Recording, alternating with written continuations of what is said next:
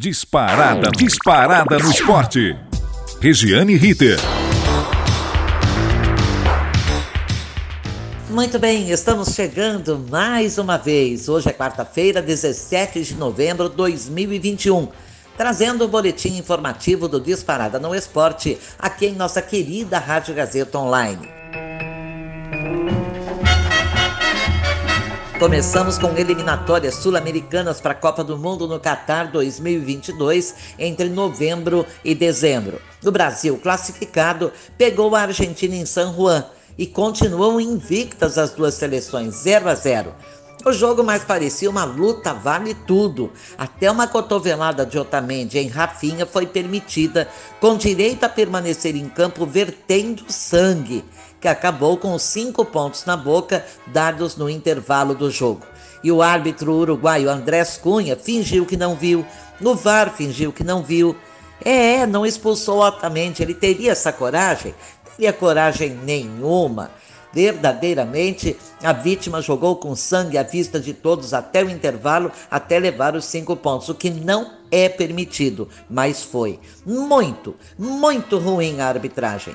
Mas os jovens jogadores não deixaram muito a desejar, não. Os jovens jogadores do Tite, é, não perderam algumas boas oportunidades, mas criaram chances, fizeram bonito. Sabe aquelas jogadas que a gente gosta de lembrar? Um chapéu, uma carretilha, uma tentativa de gol de fora da área, lá do meio do campo. Tudo isso aconteceu em campo. Ah, parece uma pequena luz no fim do túnel. Será que ainda temos chances de recuperar aquele futebol que notabilizou o Brasil como o único time, a única seleção pentacampeã do mundo? Quem sabe, não é? Então, com esse resultado, vamos lembrar, o Brasil já entrou em campo classificado, a Argentina saiu com a vaga beneficiada pelos outros resultados, nem precisou vencer o Brasil. E não venceria mesmo, porque quem teve mais chances de gol foi o Brasil. Bolívia 3, 0 Uruguai, surpreendente placar. Venezuela 1, 2 Peru. Colômbia e Paraguai 0 a 0. Chile 0, Equador 2. Na tabela, o Brasil é líder absoluto com 35 pontos, a Argentina é segunda colocada com 29, ambos já classificados. Brigam por outras duas vagas diretas. Equador, com 23 pontos, é terceiro. Quarto, Colômbia, 17. Quinto, Peru, 17. Hoje o Peru estaria na repescagem. Sexto, Chile, 16. Sétimo, Uruguai, 16. Olha, Uruguai, se não reagir, cai fora da Copa. Em oitavo, Bolívia tem 15. Em nono, Paraguai, 13. Em décimo, a Venezuela, sete pontinhos apenas saindo das eliminatórias sul-americanas para eliminatórias do mundo todo, principalmente da Europa. Países já classificados para a Copa do Catar: 13. Brasil, Argentina, Alemanha, Bélgica, Croácia, Dinamarca, França, Espanha, Holanda, Inglaterra, Sérvia e Suíça. Além do país sede, claro, o Catar, que não precisa participar das eliminatórias, ele ganha a vaga de presente por sediar a Copa. Uma novidade pode ser a presença do Canadá, depois de 36 anos que disputou sua única Copa, na verdade, há 35, mas é, se confirmar classificação serão 36. Foi em 1986, uma participação pífia. O selecionado canadense lidera seu grupo nas eliminatórias da CONCACAF, é a Confederação da América do Norte, da América Central e Caribe de Futebol. É, e tem muita gente indo para repescagem, como por exemplo a Itália. A Itália, tetracampeã do mundo, está na repescagem das eliminatórias. Vamos sair das eliminatórias, sair da Copa do Mundo e vamos visitar o Campeonato Brasileiro de Futebol Série A. Dois jogos ontem envolvendo os finalistas da Copa Sul-Americana colocaram seus times recheados de reservas e perderam.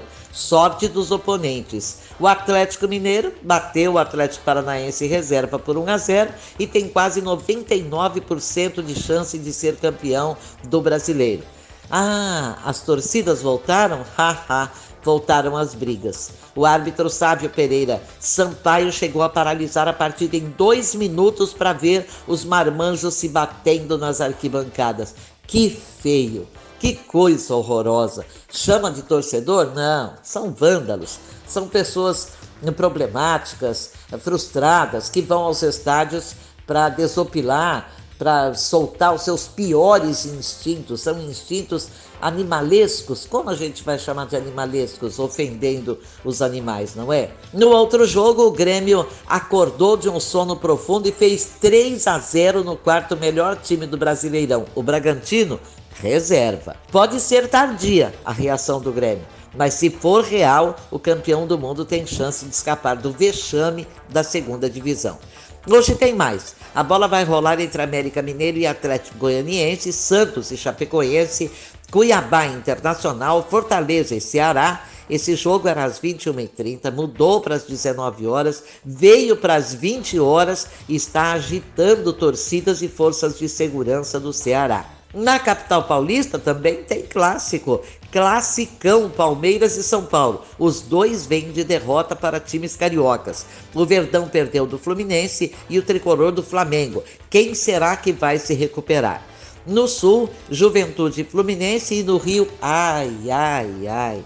As duas maiores torcidas do Brasil, Flamengo e Corinthians. É, Amanhã jogam Sport Recife e Bahia, os dois brigando lá embaixo na zona do rebaixamento. A Série B, a Série B com dois times que garantiram vagas na Série A 2022, Botafogo e Curitiba, e é, rebaixado o Brasil de Pelotas, só um rebaixado. Começa amanhã a penúltima rodada do Brasileirinho, além da briga dentro de campo com a bola rolando. Hoje o que marca a segunda divisão é a intolerância, o racismo, a homofobia. Há poucos dias, a torcida do Náutico entoou frases e cantos insultuosos contra o goleiro do Sampaio Correia, o Luiz Daniel. Apesar de interromper o jogo aos 26 minutos do primeiro tempo, o juiz Ivan Guimarães não relatou na súmula o ocorrido, o que facilitaria a punição ao clube. E não para por aí. Atenção para a postagem do Goiás em suas redes sociais, abre aspas. O Goiás Esporte Clube repudia veementemente o episódio lamentável ocorrido no jogo de ontem contra o Remo, onde, é claro que isso foi postado ontem, onde o atacante Nicolas sofreu ataques homofóbicos por parte de pessoas que se dizem torcedoras. Somos um clube de todos e não compactuamos com esse tipo de comportamento, fecha aspas. Dirigentes do Goiás prometem ainda entrar com notícia crime no STJD da CBF, é o Superior Tribunal de Justiça Desportiva da Confederação Brasileira de Futebol, pedindo punição ao Remo. A pena prevista é de perda de pontos, mas o STJD abriu um precedente porque só multou o Flamengo neste campeonato em 50 mil reais por cantos homofóbicos. Portanto, se não tirou pontos do Flamengo, não vai poder tirar do Remo. Essa impunidade é que faz o que está acontecendo. A diferença, a agressão, o insulto. E, gente, não para por aí. Vamos sair do Brasileirinho para Libertadores de América Feminina? Ah, se a gente pudesse falar só de futebol, essa notícia seria sensacional. O Corinthians goleou o Nacional do Uruguai 8 a 0. Eu disse 8 a 0 na Libertadores de América Feminina no Paraguai. E vai à final do torneio contra o Santa Fé da Colômbia no Uruguai, dia 21, portanto, domingo agora. Após o sexto gol de pênalti batido por Adriana, uma confusão se formou entre algumas jogadoras. Uma atleta adversária teria chamado Adriana de macaca. Adriana falou sobre o episódio. Eu não ouvi, mas vi que quem ouviu se sentiu mal. Eu então me senti muito mal. Nunca passei por uma situação dessas. Quando elas me contaram, eu senti uma sensação horrível. Fecha aspas. Depois do jogo, todos no gramado, menos as adversárias, imitaram a comemoração de Grazi, que marcou o último gol e comemorou com o braço direito erguido, punho fechado, gesto que simboliza o antirracismo. Foi emocionante Triste, claro, mas preferível não ser necessário gesto nenhum para provar que somos todos iguais corpo, alma, coração e sonhos. Que plantamos a semente do mal e colhemos o que plantamos. Que o ser humano merece respeito, independentemente da cor, da condição social e de suas escolhas. Quando que isso vai acabar? Bom, desculpem a, a emoção, mas é muito triste presenciar esse tipo de coisa e falar sobre esse tipo de coisa sem sentir emoção. É muito difícil, desculpem.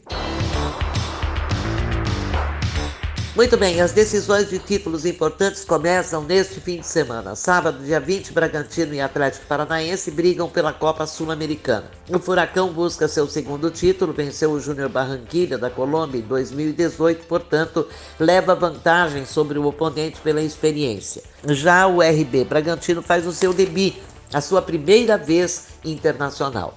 Os dois clubes jogaram com as reservas pelo Brasileiro ontem e perderam só pensando naquilo, na Sul-Americana.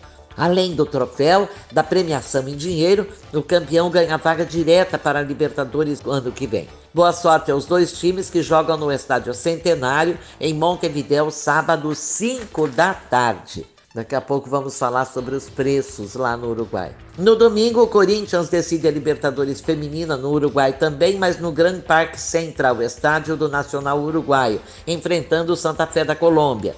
O timão das mulheres vai em busca do primeiro tri da competição entre os times do Brasil. Lembrando que é o atual campeão brasileiro, ou seja, as brabas, como são chamadas as jogadoras corintianas, vão atropelando. Saiam do caminho se não quiserem ser massacrados. 8 a 0 no Nacional do Uruguai. Depois vai jogar lá no campo do Nacional, no Uruguai, a grande final. Parece provocação, né? Muito bem, e dia 27 tem a grande final da Libertadores de América entre Palmeiras e Flamengo, no eh, centenário do Uruguai. Bom, temos muito tempo ainda para falar desse jogo, dos desfalques, dos jogadores que podem estar pendurados mas vamos falar dos preços no Uruguai. Ontem, torcedores do Palmeiras me procuraram contando o que está acontecendo. Eles buscaram passagens aéreas para ida ao Uruguai no dia 26, retorno no dia 28. Preço individual, ou seja, por pessoa, 10 mil reais. Duas pessoas, evidentemente que ninguém vai sozinho, embarca, desce num, num país às vezes estranho, às vezes já conhecido, e vai sozinho para o jogo, sozinho para a comemoração, sozinho para a choradeira quando perde. Não. Então, duas pessoas, pai e filho, 20 mil reais de passagens aéreas. Hotel no Uruguai, um hotel de segunda classe, é nada assim grandemente recomendável.